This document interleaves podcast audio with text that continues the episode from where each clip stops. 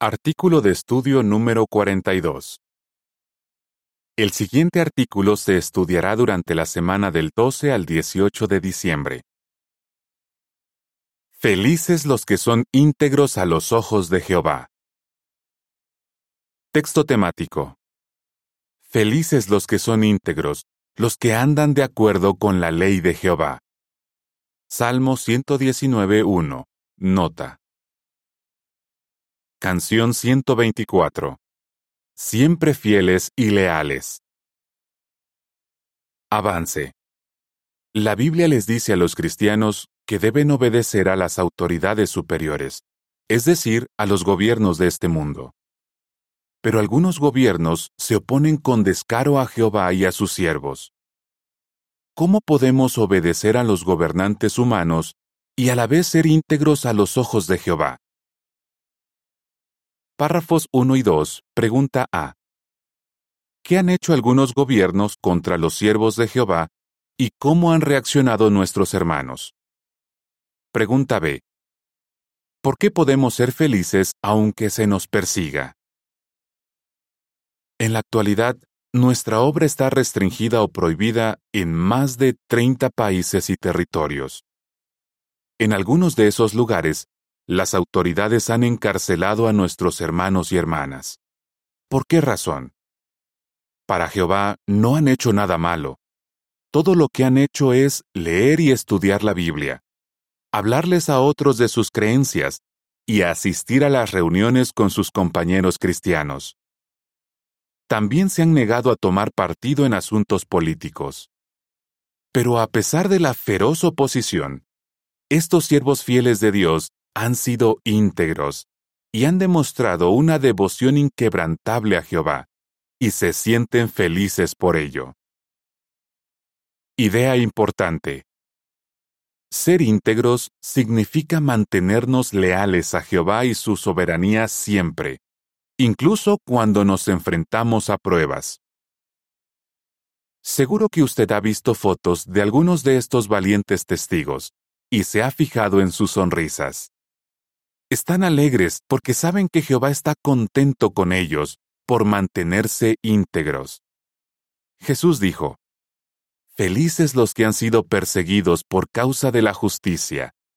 Estén felices y radiantes de alegría, ya que su recompensa es grande. Mateo 5, 10 a 12. La imagen de la portada muestra a algunos de nuestros valientes hermanos y hermanas que han estado o están encarcelados por ser leales a la soberanía de Jehová. Un ejemplo para nosotros. Párrafo 3 pregunta. Según Hechos 4, 19 y 20, ¿qué hicieron los apóstoles ante la persecución y por qué? Nuestros hermanos están pasando por una situación parecida a la que vivieron los apóstoles en el siglo I cuando los persiguieron por predicar acerca de Jesús.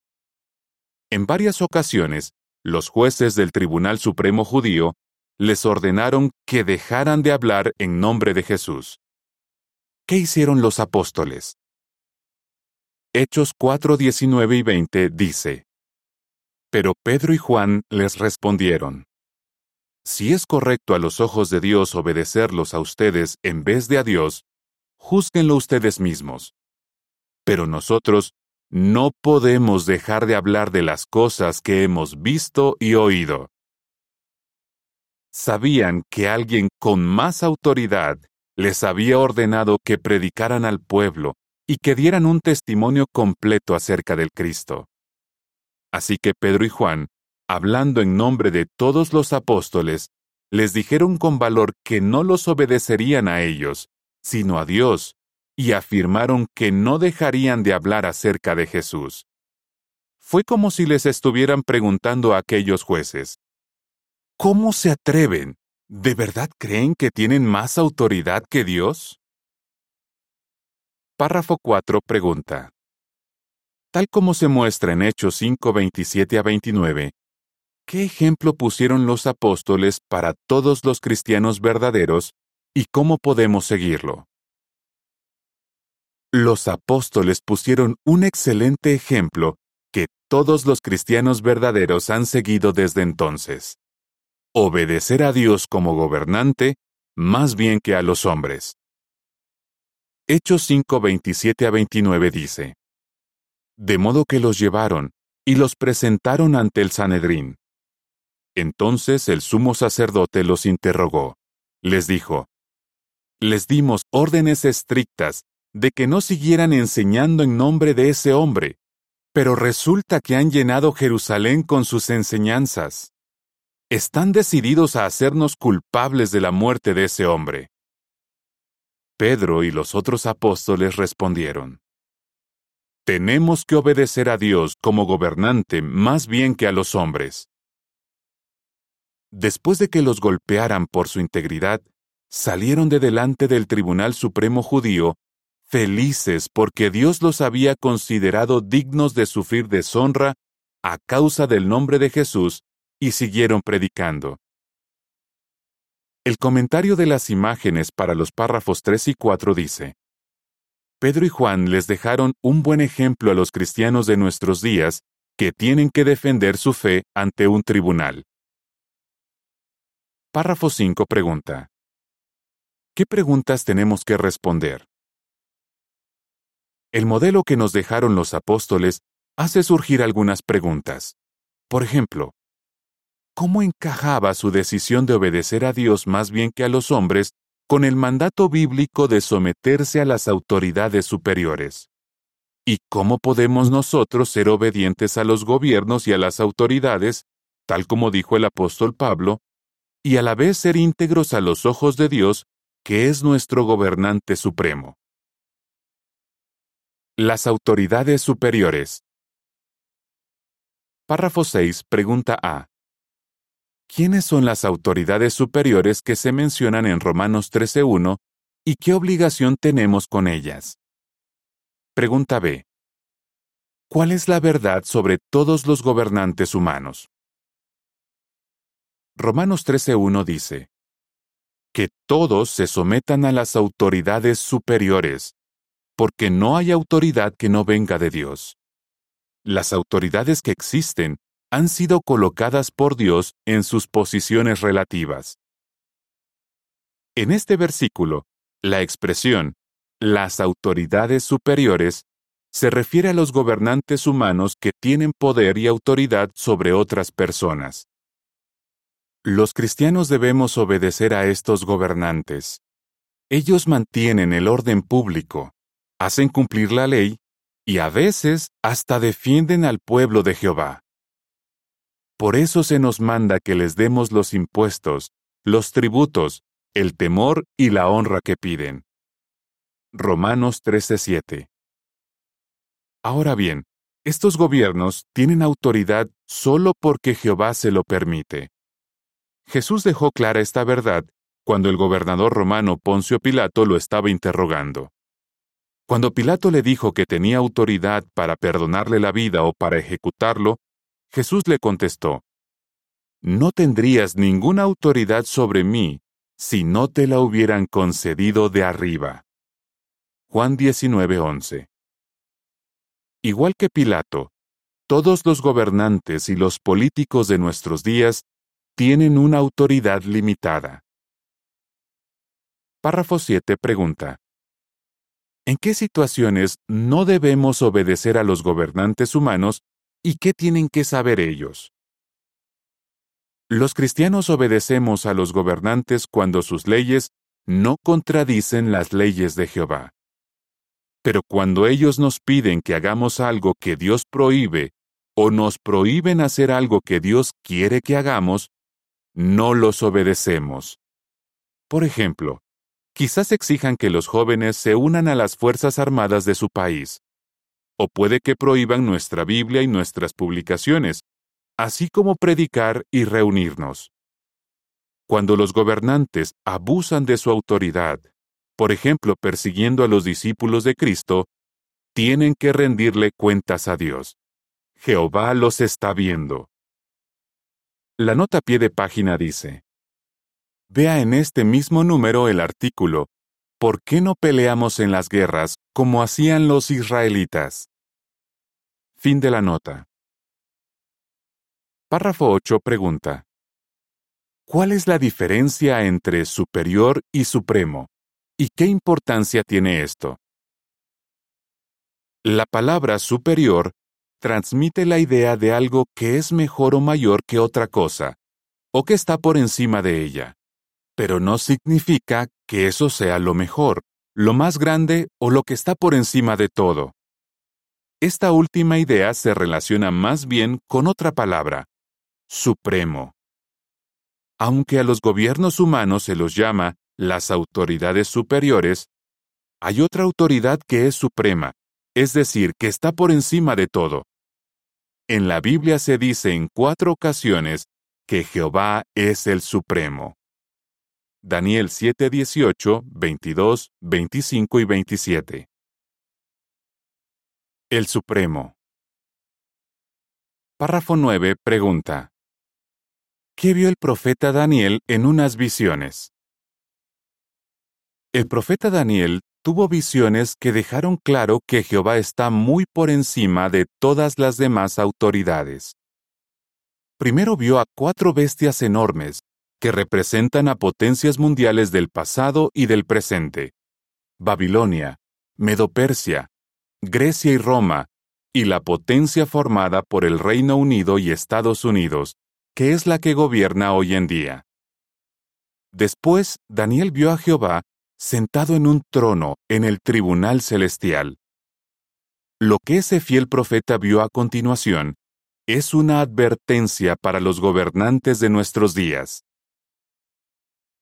Párrafo 10 pregunta. Según Daniel 7, 13, 14 y 27, ¿a quiénes les da Jehová la autoridad sobre la tierra y qué nos dice esto de él?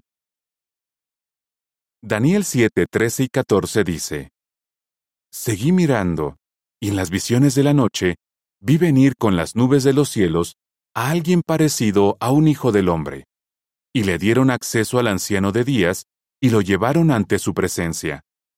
Y recibió dominio, honra y un reino para que gente de todo pueblo, nación e idioma le sirviera. Su dominio es un dominio eterno, que nunca acabará, y su reino no será destruido. Daniel 7:27 dice, Y el reino, el dominio y la grandeza de los reinos que hay bajo todos los cielos, fueron dados al pueblo que forman los santos del Supremo. Su reino es un reino eterno, y todos los gobiernos les servirán y los obedecerán. Daniel ve que Dios les quita toda la autoridad a los gobiernos humanos y se la da a quienes la merecen más y son más poderosos. ¿A quiénes?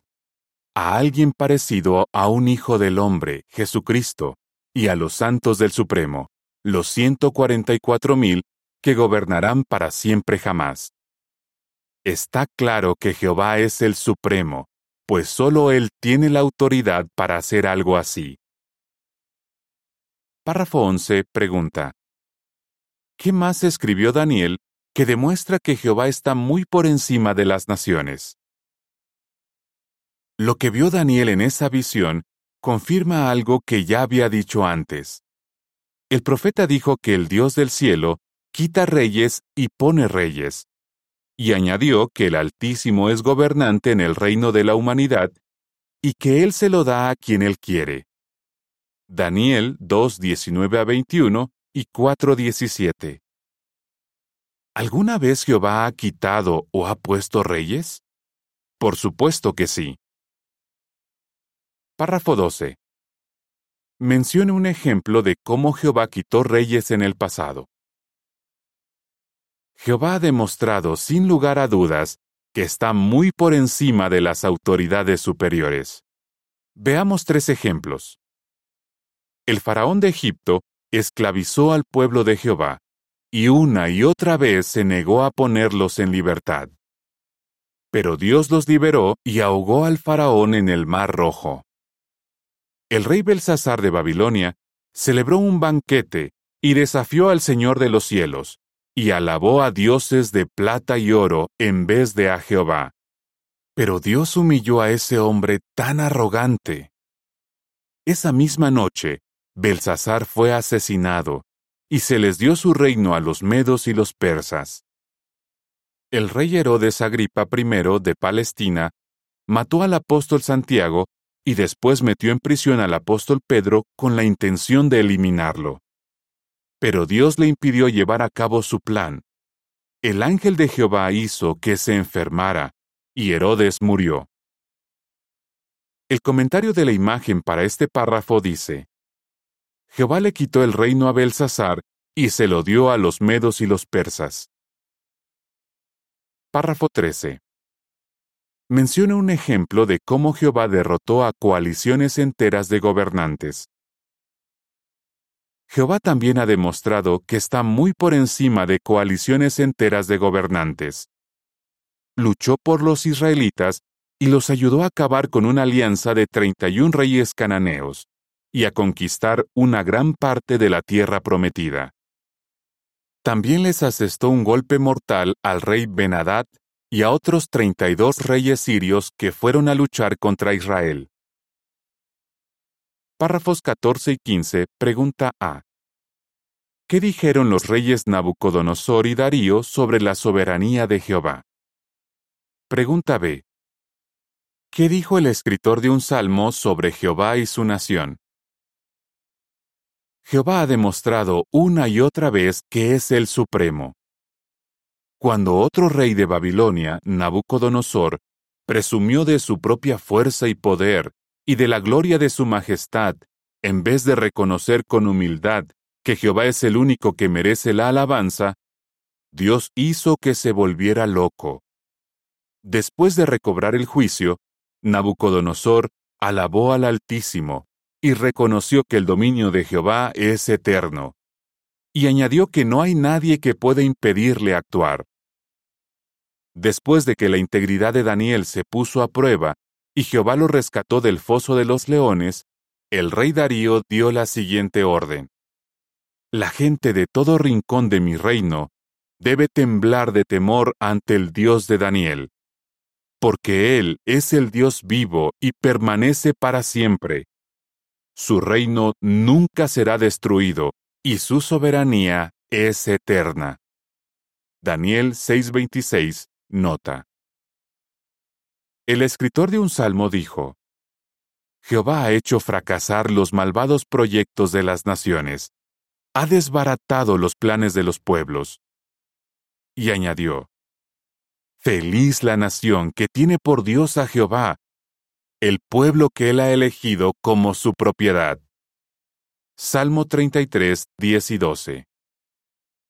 Qué buena razón para ser íntegros a los ojos de Jehová. La confrontación final. Párrafo 16 pregunta. ¿De qué podemos estar seguros y por qué? Ya hemos visto lo que Jehová hizo en el pasado. Entonces, ¿qué esperamos que ocurra en el futuro cercano? Podemos estar seguros de que Jehová salvará a sus siervos leales durante la gran tribulación. Lo hará cuando una coalición o grupo de naciones, Gog de Magog, lance por todo el mundo un ataque salvaje contra los siervos fieles de Jehová. Incluso si esa coalición está formada por los 193 miembros de las Naciones Unidas, no será rival para el Supremo y sus ejércitos celestiales. Jehová promete, Yo sin falta me engrandeceré, me santificaré, y me daré a conocer ante los ojos de muchas naciones, y tendrán que saber que yo soy Jehová. Ezequiel 38:23 Párrafo 17 pregunta. ¿Qué les espera a los reyes de la tierra y qué les pasará a los que son íntegros? El ataque de Gog desatará la confrontación final de Armagedón, en la que Jehová destruirá a los reyes de toda la tierra habitada. En cambio, solo las personas rectas vivirán en la tierra, y solo los íntegros seguirán en ella. Proverbios 2.21, nota. El comentario de la imagen para los párrafos 16 y 17 dice, la coalición de naciones no será rival para los ejércitos celestiales de Jehová. Sigamos siendo íntegros. Párrafo 18 pregunta. ¿Qué han estado dispuestos a hacer muchos cristianos verdaderos y por qué? A lo largo de la historia, muchos cristianos verdaderos han arriesgado su libertad y hasta su vida por amor a Jehová, su Rey soberano. Están tan decididos a ser íntegros como los tres hebreos que se salvaron de morir en el horno de fuego por mantenerse fieles al Supremo. Daniel 3:28 dice, Entonces Nabucodonosor dijo, Alabado sea el Dios de Sadrach, Mesach y Abednego, que envió a su ángel y rescató a sus siervos. Ellos confiaron en él, no obedecieron la orden del rey y estuvieron dispuestos a morir antes que servir y adorar a otro Dios que no fuera su propio Dios. Párrafo 19. Pregunta. ¿En qué se basará Jehová para juzgar a sus siervos y qué debemos hacer ahora? El salmista David sabía lo importante que es ser íntegros a los ojos de Dios. Escribió, Jehová sentenciará a los pueblos, Júzgame, oh Jehová, según mi rectitud, de acuerdo con mi integridad. Salmo 7.8. Y también dijo, Que la integridad y la rectitud me protejan. Salmo 25.21. La mejor manera de vivir es siendo fieles a Jehová, sin violar nuestra lealtad, pase lo que pase. Así, nos sentiremos igual que el salmista que escribió. Felices los que son íntegros, los que andan de acuerdo con la ley de Jehová. Salmo 119.1. Nota. ¿Qué respondería? ¿Qué ejemplo nos dejaron los apóstoles? ¿De qué depende nuestra obediencia a las autoridades superiores? ¿Cómo ha demostrado Jehová que es el Supremo? Canción 122.